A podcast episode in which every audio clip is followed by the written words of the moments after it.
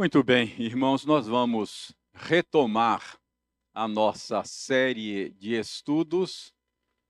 Nesses dias nós estamos estudando a nossa confissão de fé, confissão de fé de Westminster, que é que é um dos símbolos de fé da nossa denominação, da nossa igreja. E é um resumo da fé dos presbiterianos do mundo todo. Por isso, nós estamos chamando essa série de estudos de Nossa Fé Comum. Então, são as nossas crenças, o modo como nós interpretamos a Bíblia. Cremos que essa confissão de fé é uma boa interpretação e uma boa organização do ensino da Escritura. Ela é dividida em capítulos e nós chegamos ao capítulo 3. Vimos na semana passada este primeiro parágrafo do capítulo 3. O capítulo 3 trata do eterno decreto de Deus. Para refrescar a sua memória, deixe-me ler novamente este primeiro parágrafo e fazer uma rapidíssima recapitulação daquilo que vimos quando analisamos este parágrafo. Ele diz o seguinte: está aí, desde toda a eternidade, Deus, pelo muito sábio e santo conselho da sua vontade, ordenou livre e inalteravelmente tudo quanto acontece.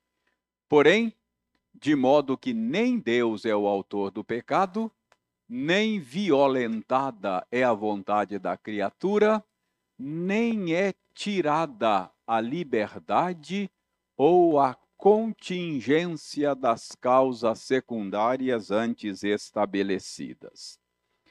Então, o que nós aprendemos quando analisamos esta afirmação? Uma afirmação curta até, mas muito substanciosa, muito profunda a respeito do agir do nosso Deus.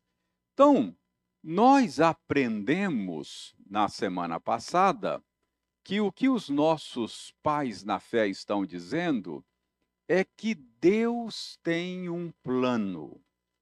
Ele determinou, ele elaborou um plano antes da fundação do mundo.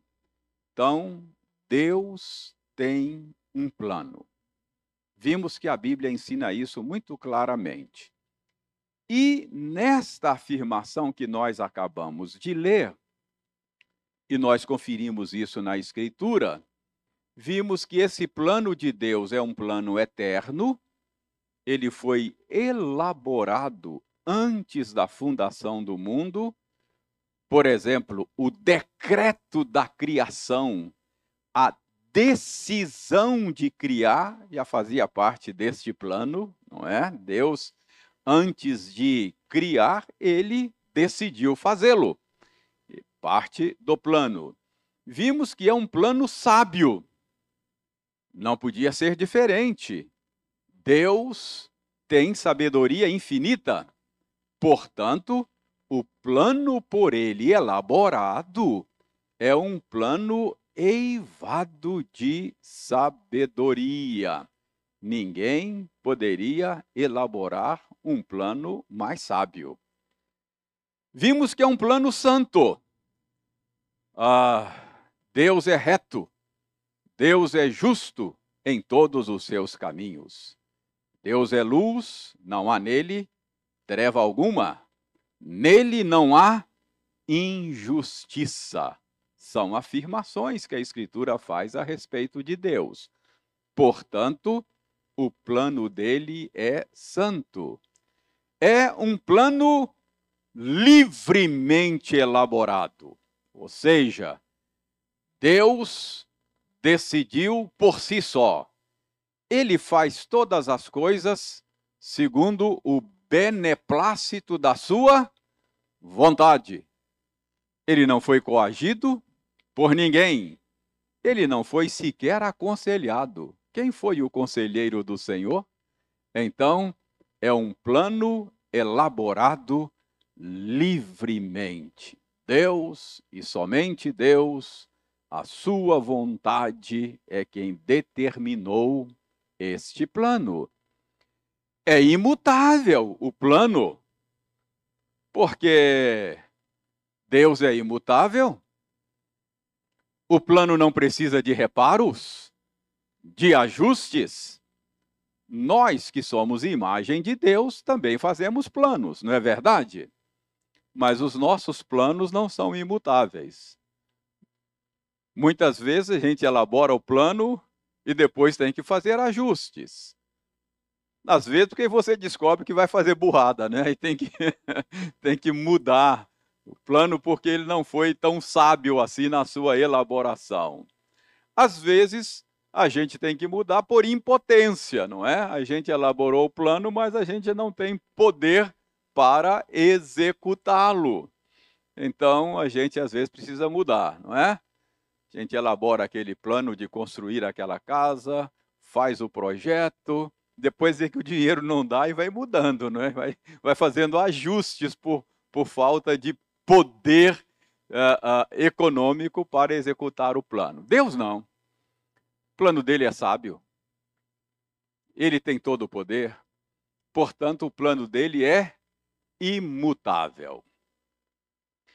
E vimos que o plano de Deus é abrangente.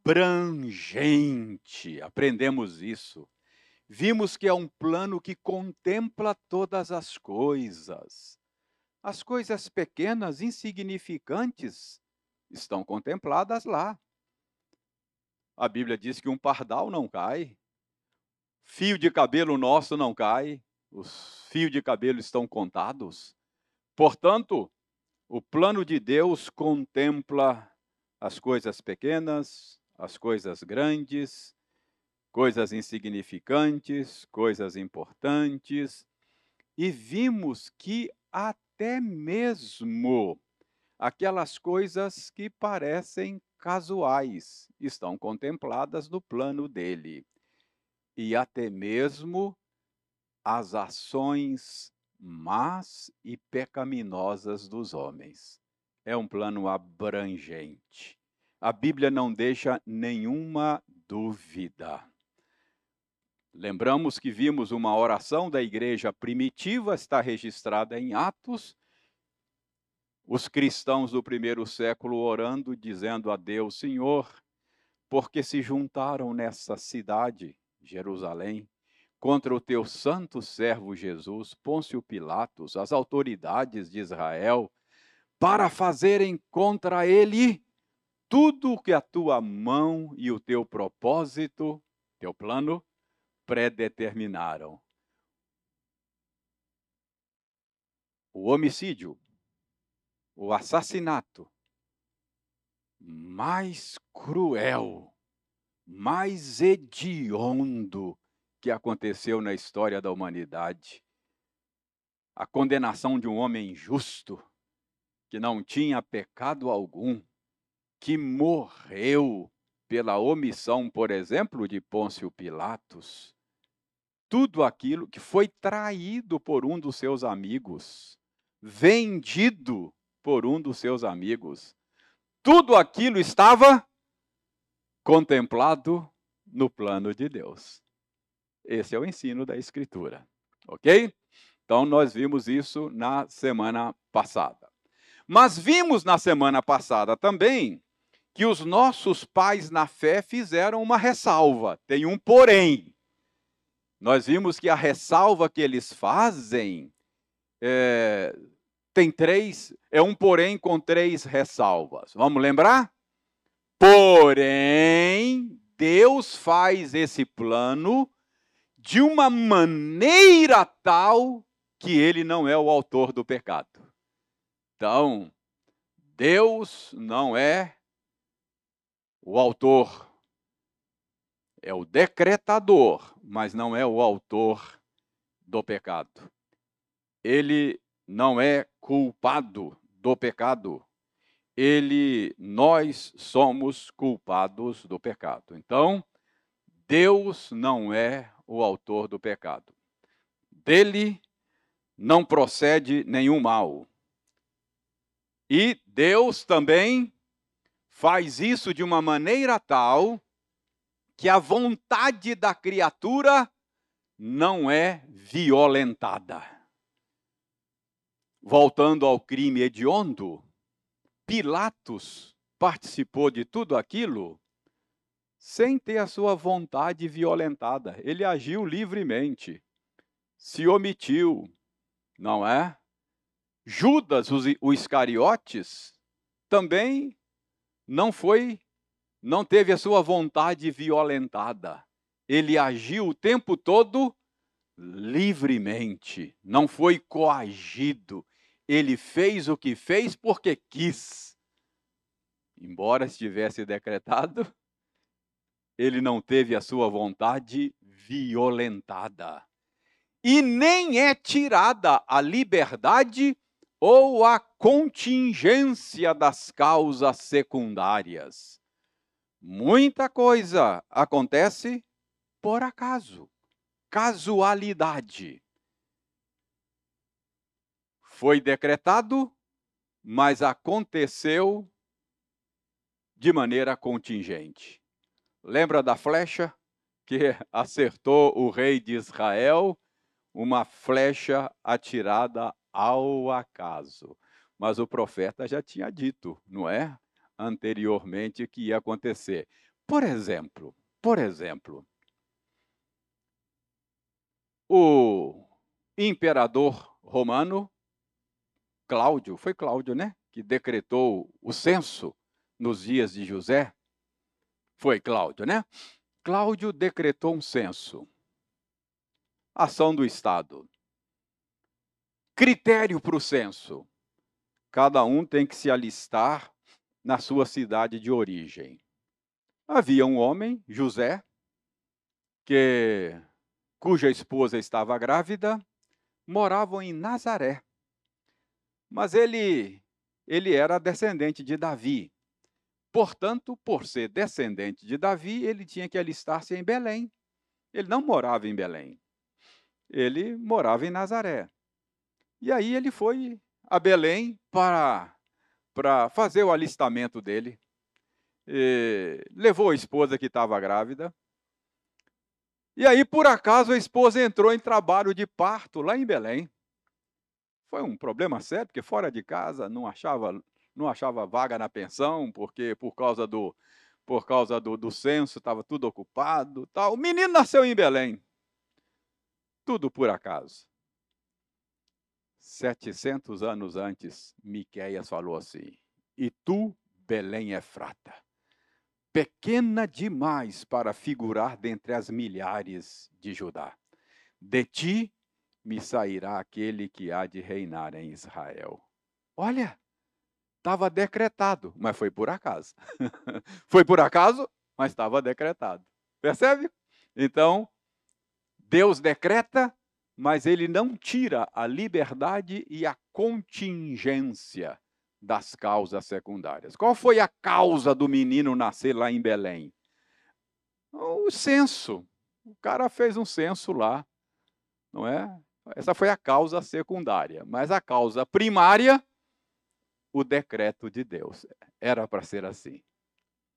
Então, os nossos pais na fé, elaboraram esse ponto do ensino da Bíblia sobre o decreto de Deus desta maneira, ok? Agora prestem bem atenção. Ah, há um problema,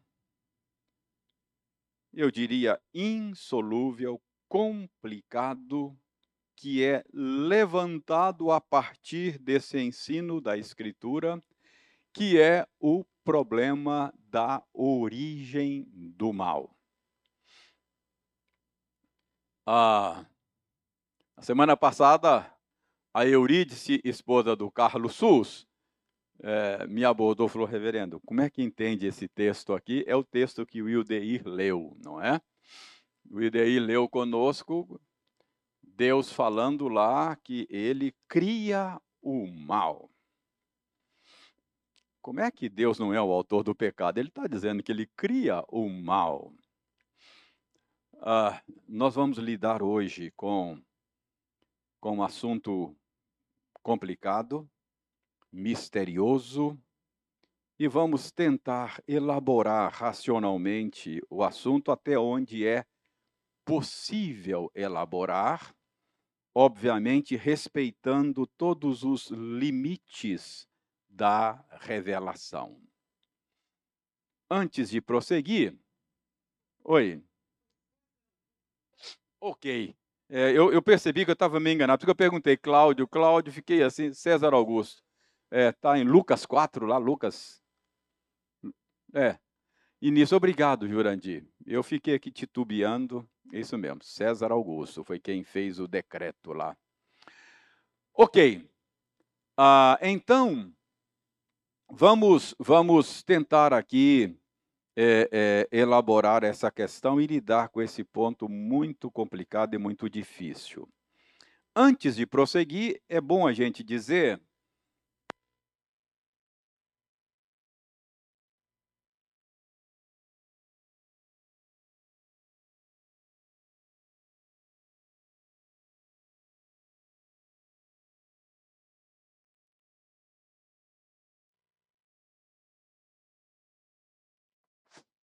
Oi, ok.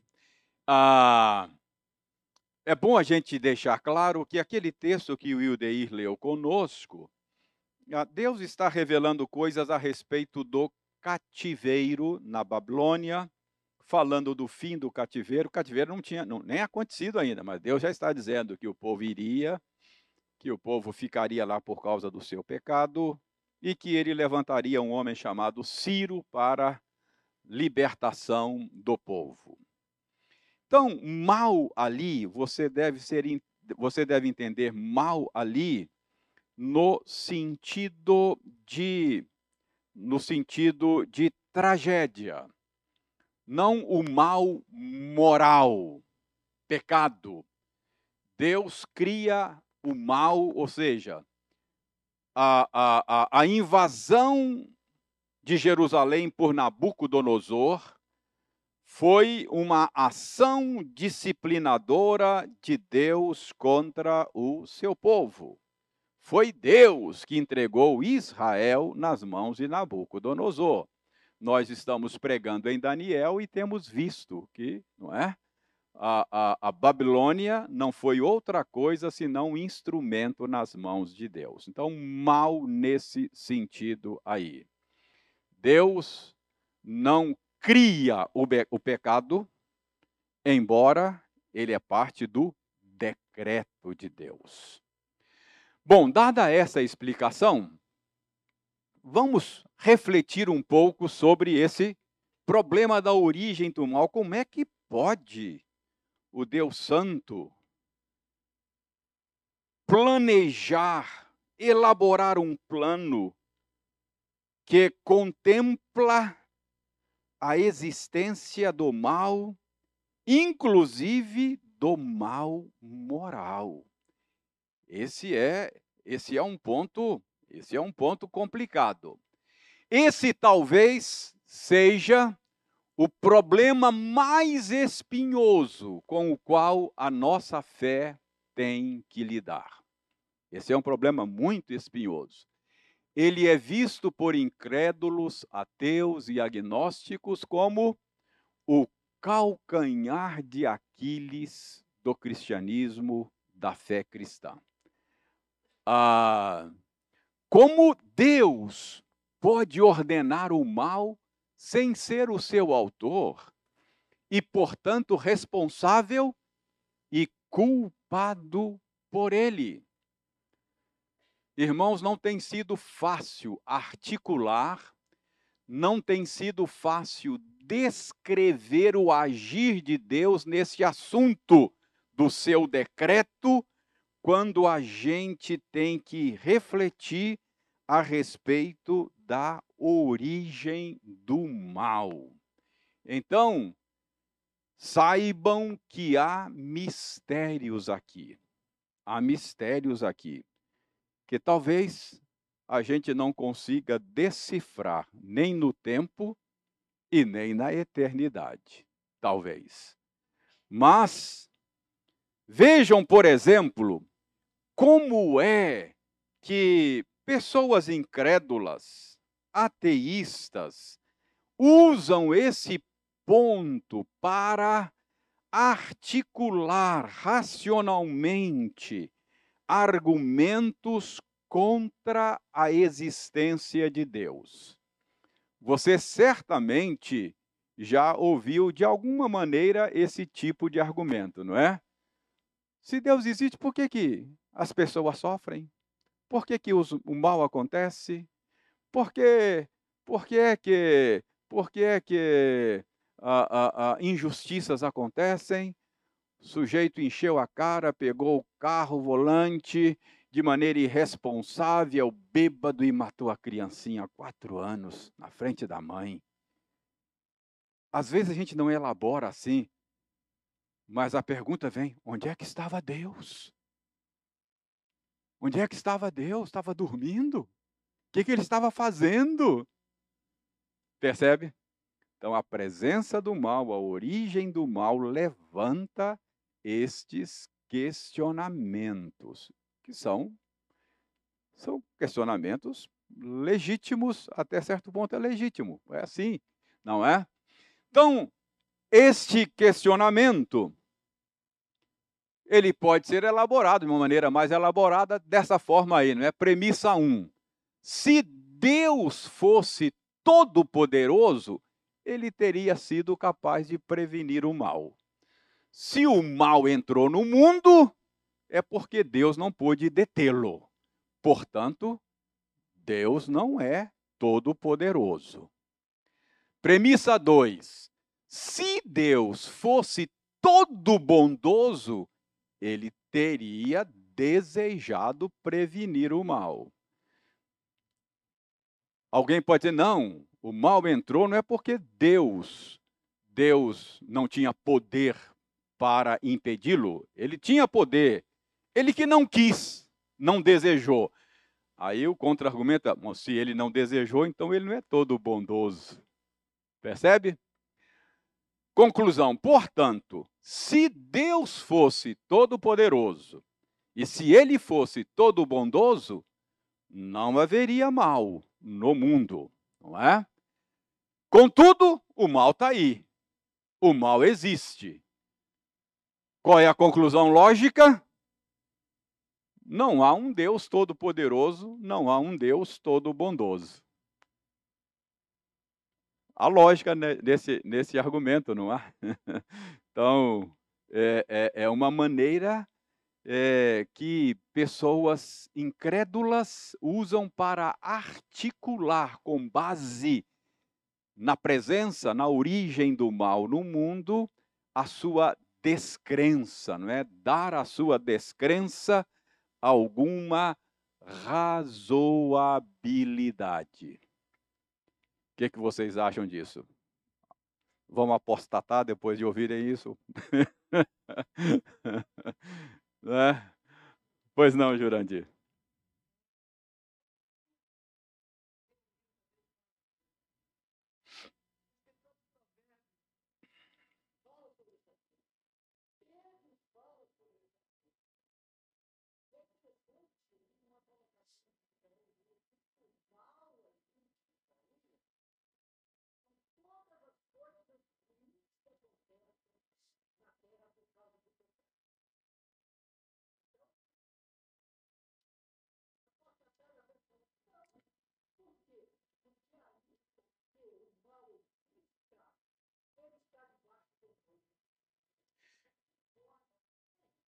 É. Agora o mistério continua, não é? Por que, é que Deus, ao elaborar o seu plano, decretou que o mal acontecesse? Por que será que Deus, sendo um Deus bondoso, ainda fez. Será que isso não depõe contra a bondade dele? Será que. Mas como é que ele decreta e ele mesmo não cria o mal com as próprias mãos, sem sujar a sua mão? Mistério. Vamos passar para frente. Eu só quero mostrar para vocês que esse argumento aí parece razoável, mas ele é um argumento que a gente pode virar a mesa, não é? os apologetas dizem que esse argumento ele, ele, você pode virar a mesa, porque esse argumento trabalha com a existência do sumo bem, do bem, porque ele trabalha com esses dois conceitos, bem e mal. Esses dois conceitos, bem e mal, são conceitos que, que presumem a existência de Deus, o bem, não é? O sumo bem. O, aí usa o termo todo bondoso. Porque se Deus não existe como este argumento sugere, então não existe bem. Se não existe bem, não existe mal. Percebe? Então, bem e mal são criação nossa. Não há um sumo bem. Então, é, é, é, o argumento usa o pressuposto que requer a existência de Deus para provar que Deus não existe. Toma emprestado um capital que é cristão para argumentar contra a fé cristã. Percebeu o ponto? Está claro isso? Porque é capital emprestado, não é? Quer dizer, é, é, para eu dizer que o mal existe, eu preciso dizer que o bem existe. Mas se Deus não existe, não existe bem ou mal. Isso é tudo relativo e tudo criação nossa. É? Mas vamos para frente. Deixe-me fazer aqui três considerações preliminares antes de entrar nesse assunto espinhoso. Três considerações preliminares que são necessárias a distinção entre criatura e criador tem que ficar muito clara para você, para você não ter dificuldade com esse, mais dificuldade com esse assunto espinhoso.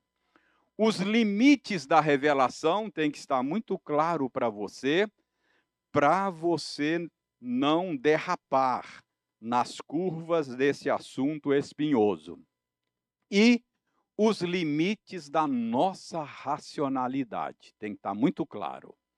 Então, vamos, vamos elaborar cada um desses pontos. Primeiro, a distinção entre criatura e criador. Isso tem que ficar muito claro. Nós somos criados. Deus é criador isso estabelece uma distinção. Ele é um ser totalmente distinto das suas criaturas. Nós estamos dentro daquele círculo criação. Deus não está dentro daquele círculo ele está fora. Lembra que Deus faz uma pergunta interessante lá no Salmo? Pensavas que eu era teu igual? Lembra? Ou seja, Deus não é, embora sejamos imagem dele, ele é um ser distinto. Distinto. Então preste bem atenção. Quando nós estamos tentando elaborar racionalmente o agir de Deus, nós estamos tentando pensar fora da caixinha. Mas nós nunca saímos de dentro da caixinha, o círculo ali. Você não consegue pensar fora da caixinha. Porque você não sabe nada que está fora da caixinha. Você é de dentro da caixinha. Todos nós somos de dentro da esfera criada. Então, elaborar racionalmente qualquer coisa fora da esfera criada é complicado. Você não consegue pensar fora da caixinha. Por exemplo, pense e elabora para mim eternidade. Pensa aí, o que é eternidade? Elabora, define para mim eternidade.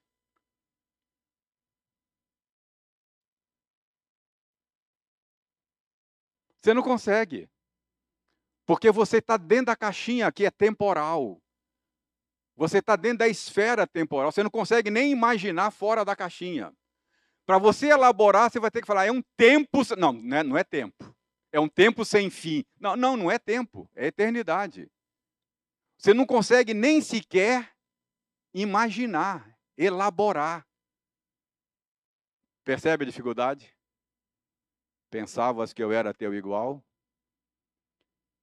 Então, cuidado quando você quer elaborar, raciocinar a respeito do ser de Deus e do seu agir. Alto lá. Pensavas que eu era teu igual? Eu estou fora da caixinha. Você está dentro da caixinha. Você não consegue nem pensar fora da caixinha. Tá claro isso aí? Tá claro? Então, esse é o primeiro problema. Você tem que pensar na distinção entre o Criador e a criatura.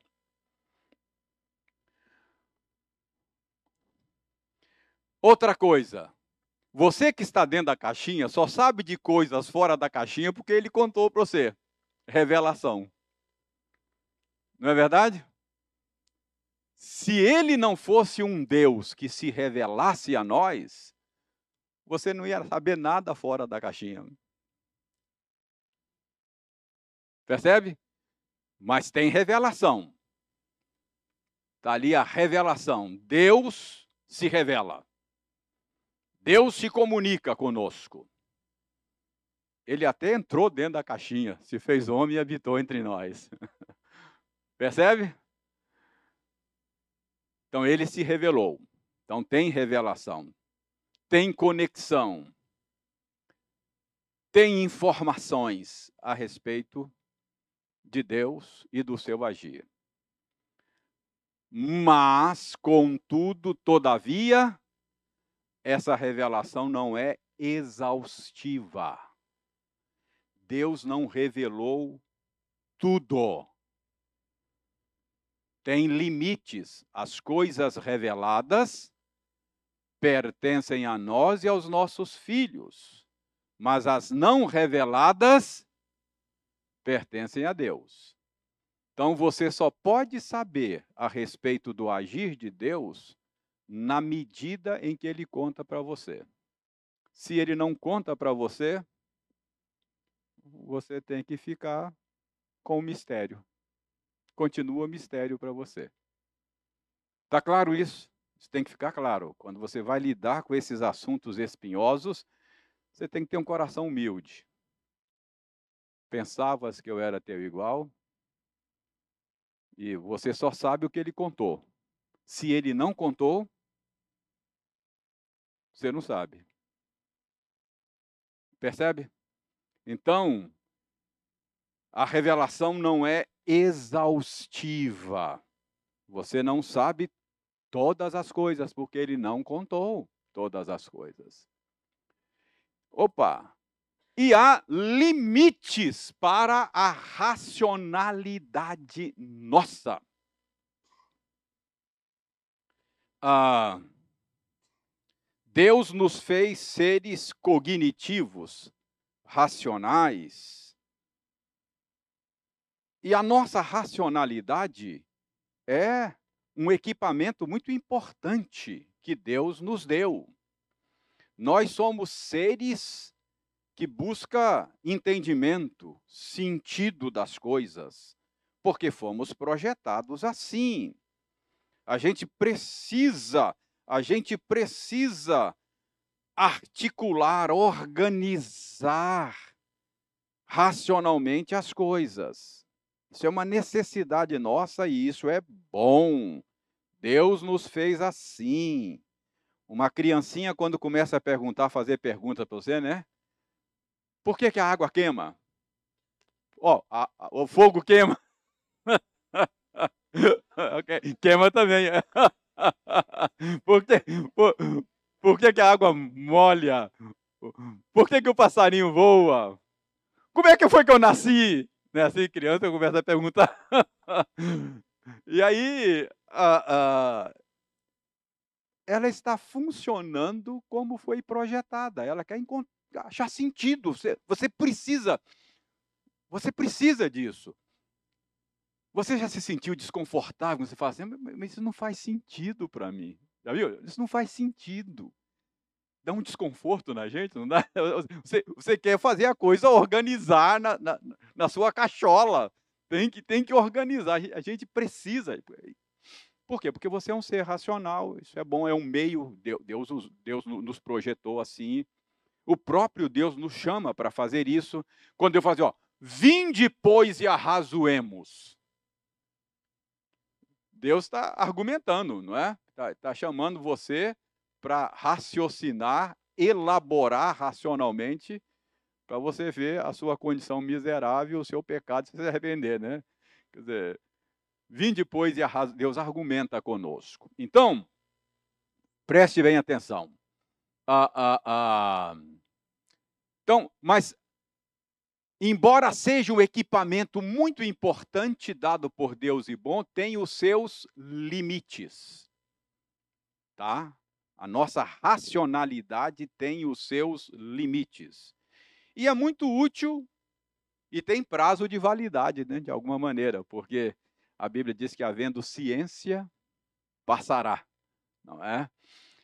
Então, veja bem, a gente tem que considerar isso também nem sempre a gente consegue amarrar todas as pontas. A gente tem essa necessidade de querer deixar tudo amarradinho, né? Não pode ficar ponta solta. Mas cuidado, cuidado. A nossa racionalidade tem os seus limites. Ela foi afetada pelo pecado, como tudo em nós foi afetado. Então, é natural que às vezes você tem que ficar com pontas soltas sem amarrar. Tudo bem, mistério. Tá claro? Qual a origem do mal? Por que, que Deus incluiu o mal? Por que, que não? Eu não sei. Tem que ficar com pontas soltas, tá? Mas nós temos que tentar elaborar. Mas elaborar isso racionalmente dentro dos limites permitidos pela revelação. Alguns têm tentado elaborar isso. Vamos ver algumas tentativas de amarrar as pontas. Tem um movimento que é chamado de teologia do processo ou teísmo aberto. Essa é uma tentativa de amarrar as pontas. Como é que como é que pode um Deus justo, sábio, bom, permitir a entrada do mal no mundo. Como é que eu explico isso racionalmente sem deixar ponta? Essa é uma tentativa. Essa teologia do processo ah, ah, entende que não há decreto, ela é chamada de teísmo aberto, porque tudo está em aberto é chamada também de teologia do processo, porque a história é um processo em construção da qual Deus participa. Então, qual é o entendimento dessas pessoas? Não há decreto, Deus não decretou nada, está tudo em aberto, Deus não conhece o futuro, o futuro está em aberto, nem Deus sabe o que vai acontecer. Deus abriu mão de controlar por amor. Então está tudo em aberto. Tudo em aberto. a história está se desenvolvendo, não há um plano brevemente estabelecido, nós estamos construindo a história, Deus participa conosco, mas nem Deus sabe onde vai dar. É uma maneira de amarrar as pontas. Ou seja, então você não pode culpar a Deus porque aquele cara pegou um carro bêbado. Não, não, isso não está no plano. Ele matou a criancinha, tsunami, a pandemia. Não, essa é uma. Desculpe a expressão. Essa é uma maneira de livrar a cara de Deus. Sabe? Dizer, olha, não, Deus não tem nada com isso. Está tudo em aberto, as coisas estão acontecendo, e Deus, por amor, abriu mão de controlar e de governar as coisas. Ele está construindo conosco a história. É uma maneira de arranjar a coisa racionalmente, não é? Faz sentido, não faz? Essa solução do problema do mal não é bíblica. E ela cobra um preço muito alto. Por quê? Porque no final a gente fica com um Deus que não é digno de adoração e a gente fica também sem esperança. Se está tudo aberto, quem me garante que o bem vai triunfar? Que o mal será vencido? Então, esse tipo de resposta para o problema do mal, você pode até ficar satisfeito racionalmente, amarra todas as pontas, mas no fim o preço é muito alto. Porque o Deus que sobra disso não é digno de adoração. E além disso, a gente fica sem esperança. De repente, o mal vai triunfar, a gente não está sabendo. Percebe o ponto? É melhor ficar com o mistério, dizer: olha, eu não sei. Uma, uma coisa eu sei, Deus está controlando esse negócio aí.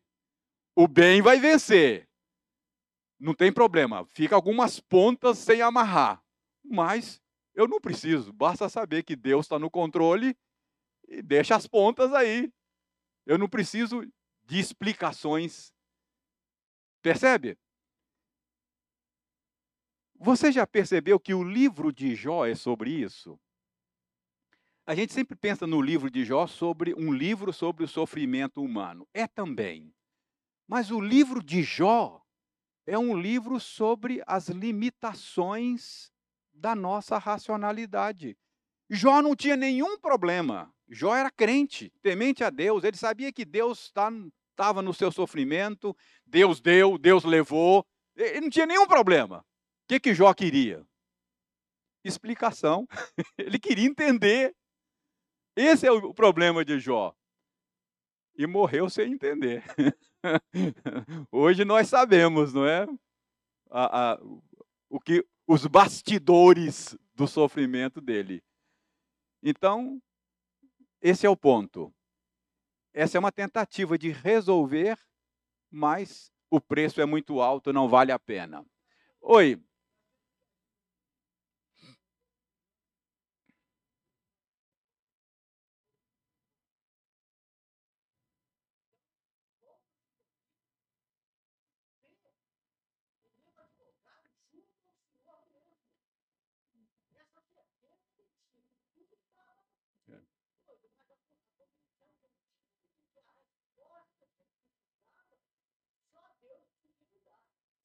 É, e, e, ele no final, ele, ele, ele chega à conclusão de que, Senhor, acho que eu falei demais, uh, nenhum dos teus planos pode ser frustrado, me arrependo no pó e na cinza, é, eu não preciso entender, basta confiar no Senhor. Embora a Bíblia não nos dê revelações que nos ajuda a amarrar todas as pontas, ela dá revelação suficiente para você continuar crendo mesmo sem entender. Qual é a revelação que Deus, que a Bíblia dá? Deus é soberano. Nada escapa do seu controle. Deus é bom. Deus é sábio, ele não faz burrada. Deus ama você, ele prova o seu amor por ter entregado o seu filho.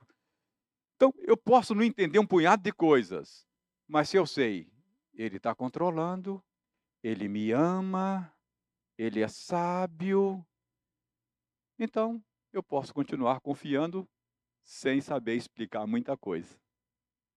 É o suficiente, não é? Então, a nossa, a, o nosso, a, o, a nossa segurança não está na nossa racionalidade, no nosso entendimento das coisas. A nossa segurança está numa pessoa, no Senhor. Não é? Então é isso que o Senhor quer. Confia em mim, descansa em mim, deixa o resto, não é? Ah. Isso. Qual é o versículo?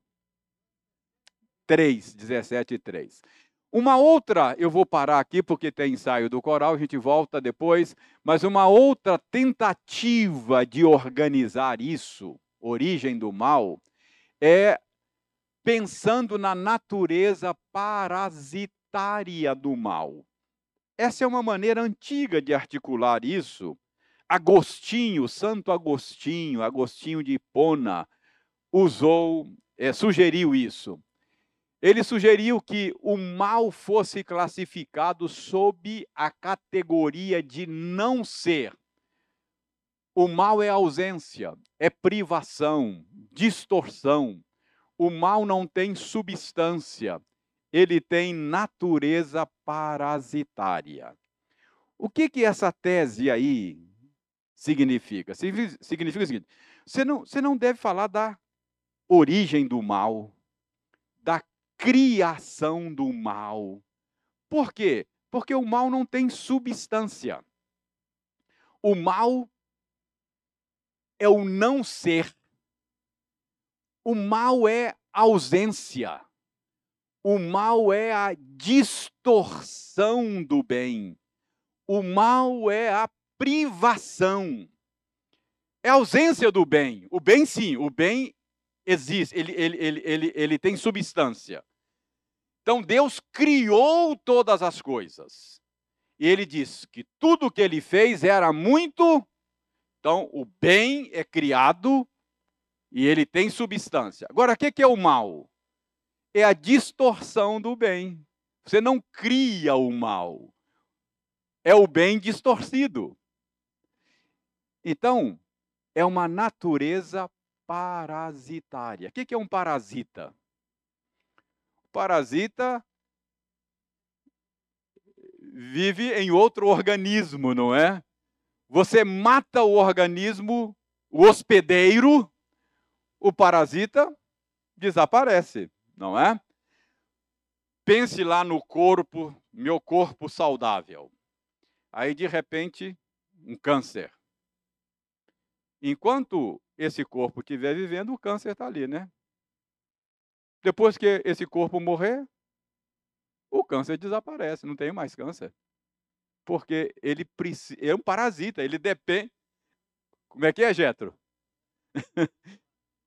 não, é, ele desaparece. Ele só. Então, o mal, o mal depende do bem. Ele não é criado fora do bem. Percebe? Ele é uma distorção do bem. Agostinho elaborou isso. Ajuda. Ah, ajuda em alguma medida, não é? Porque esclarece aí que o advento do mal não significa criar algo novo. O mal não é a criação de algo novo, é a distorção de algo que já existia. Então não é uma criação de algo novo. Ajuda, ajuda. Mas resolve o mistério? Eu acho que não. Eu continuo perguntando: por que, que Deus permitiu a distorção do bem? Só mudo, não vou perguntar por que, que criou uma, por que, que ele permitiu a distorção do bem? O mistério continua. O que, que eu estou querendo mostrar para vocês? Que nós temos que conviver com esse mistério, não é? O mal como permissão. A gente usa muito isso aí, né? Não, não é, não, Deus permite. Bom, depende. Normalmente os arminianos usam esse argumento, e na cabeça de um arminiano, normalmente, Deus permite como espectador. Aí você tem problema também, porque a Bíblia não diz que Deus é mero espectador. A Bíblia diz que ele sustenta todas as coisas pela palavra do seu poder, ele é governador, ele é o Deus providente. Então, é, é, como se ele permitisse assim: eu, eu, eu só sou um espectador e as coisas estão acontecendo aí, não é culpa minha. É, não resolve o mistério. É claro, tem gente da tra tradição calvinista que usa esse termo, acho que você pode usar. Foi é a vontade permissiva de Deus. Não, né, é a vontade permissiva, foi permissão. Mas para aqueles de tradição calvinista, permissão de Deus é uma forma de ordenação, de causação daquilo que acontece, não é? Também não resolve. Ou seja, me desculpe a expressão, com todo respeito, não livra a cara de Deus. Deus continua sendo aquele que de, em última instância, decretou, não é, os acontecimentos. Eu vou parar por aqui, tem outras maneiras de elaborar isso, a gente volta é, futuramente a tratar desse assunto. Mas, por enquanto, o que eu quero que você saiba é que nós, da tradição reformada, entendemos que é possível conviver com mistério, não é? É isso aí, ó. Nenhuma dessas formulações desvenda completamente o mistério. Não é fácil encontrar termos adequados para descrever a decretação do mal por parte de Deus. A nossa articulação e linguagem não devem comprometer a plena e total soberania de Deus nem a sua santidade, bondade e sabedoria. Se o jeito que você articula essas coisas significa que Deus não é soberano, está errado. Significa que Deus não é bom, está errado. Significa que Deus não é sábio, está errado. qualquer que seja o jeito de articular. E o mistério, eu pessoalmente creio, vai permanecer. É possível viver uma vida longa e feliz sem a resposta para o problema do mal. Desde que você tenha um Deus digno de adoração e confiança, que promete colocar fim no mal. Mesmo que você não saiba com clareza a origem do mal, você sabe com clareza o fim dele. Isso você não tem dúvida o mal será extirpado do mundo de Deus. Isso você pode ter certeza. Qualquer que seja o jeito como ele originou-se, foi debaixo da soberania de Deus, foi debaixo do controle de Deus.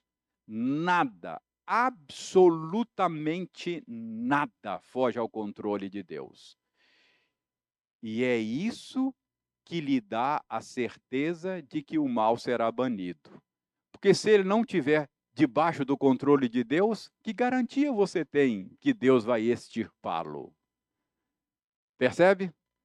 Então, eu posso não ter todas as respostas, mas se eu creio naquilo que a Bíblia diz a respeito de quem Deus é, eu poderei descansar nele, mesmo tendo dúvidas a respeito desse assunto.